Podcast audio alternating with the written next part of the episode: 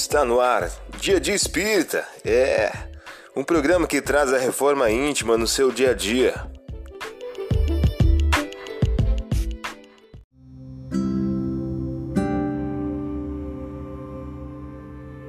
Mensagem do dia do livro Minutos de Sabedoria de Carlos Torres Pastorini. O título de hoje traz a seguinte questão: Não pare jamais de trabalhar para o bem. Cada vez que paramos, nossa alma começa a ficar na rigidez cadavérica. A alma inativa morre de tédio e cansaço. Não deixe que o seu espírito se enfraqueça na inação. Viva alegre e entusiasta e empregue todas as suas forças na plantação do bem, do amor, do carinho no coração daqueles que o cercam na vida. Não pare jamais de trabalhar para o bem.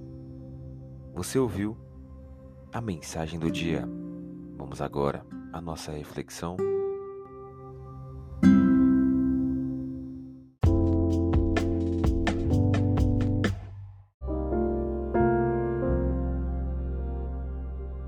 Olá, hoje é dia 5 de setembro de 2022. Vamos agora a algumas dicas de reforma íntima. Algum tempo depois, o Senhor escolheu setenta e dois outros discípulos e os enviou dois a dois, precedendo a todas as cidades e a todos os lugares aonde ele próprio tinha que ir.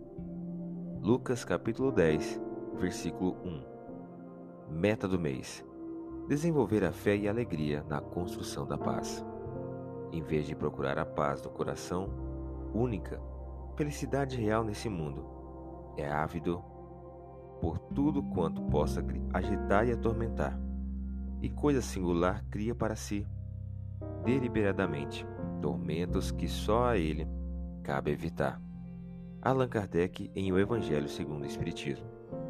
Meta do dia: iniciar o dia com uma prece de amor a Deus, cultivando a fé sincera, capaz de nos trazer paz e equilíbrio interior. Sugestão para a sua prece diária prece de amor e gratidão a Deus.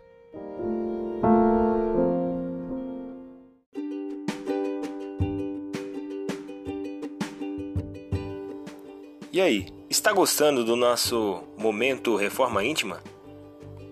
Quer adquirir a sua agenda eletrônica da Reforma Íntima? Ainda não baixou? Acesse o link abaixo na descrição para adquirir logo a sua agenda uma produção da Concafras PSE.